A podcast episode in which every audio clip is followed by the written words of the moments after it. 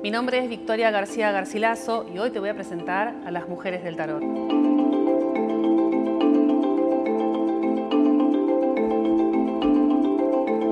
Empecemos por la papisa. La papisa o la sacerdotisa es una de las cartas más fundamentales en el armado de nuestra identidad femenina. Ella como sacerdotisa profunda nos invita a la exploración de nuestro mundo inconsciente. La papisa es la que nos lleva al trabajo con nuestro propio cuerpo, la capacidad de la entrega, la capacidad de tomar, el útero que recibe. Es la que nos va a hablar de esta cualidad de ser gestoras de algo. La emperatriz nos va a conectar con el placer, con el cuerpo, la materia, con la capacidad de reconectar con el goce, con nuestra sexualidad. Es la carta que nos lleva a lo creativo, a ver cómo lo femenino tiene naturalmente esta capacidad de crear cosas. La justicia es un arcano que nos conecta con la búsqueda del equilibrio y el complemento.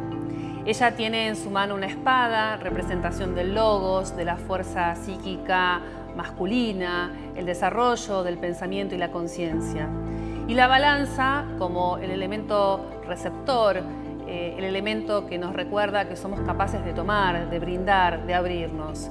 Ella representa el equilibrio, el equilibrio de las fuerzas femenina y masculina. También es aquella que nos habla del lugar que hemos ganado en la sociedad y de la capacidad de autodefinirnos, pensarnos y revelarnos. La fuerza nos muestra una mujer con un león, la capacidad de la salida al mundo, la capacidad de lo femenino de salir a buscar aquello que deseamos en territorios complejos. También la maternidad se conecta de alguna manera con la figura del león.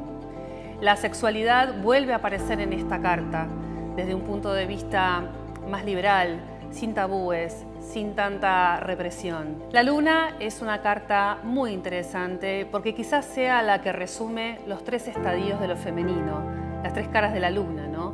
La fase de luna creciente, la luna llena y la luna menguante. La mujer doncella, la mujer joven, inocente, la mujer madura, madre, empoderada y la anciana sabia, vieja. Estas formas de la luna hablan de la capacidad de transformación de lo femenino y cómo las mujeres estamos atravesadas por la crisis en el cuerpo y también la crisis psíquica, que nos lleva a tener que reinventarnos, a cambiar y adaptarnos a cada momento de la vida. Me parece importante decirte que lo femenino igual está un poco en todas las cartas del tarot. El tarot resume en sí mismo, en su esencia, siempre el encuentro de lo femenino y lo masculino en cada una de sus cartas. Podemos encontrar lo femenino en cada una de ellas.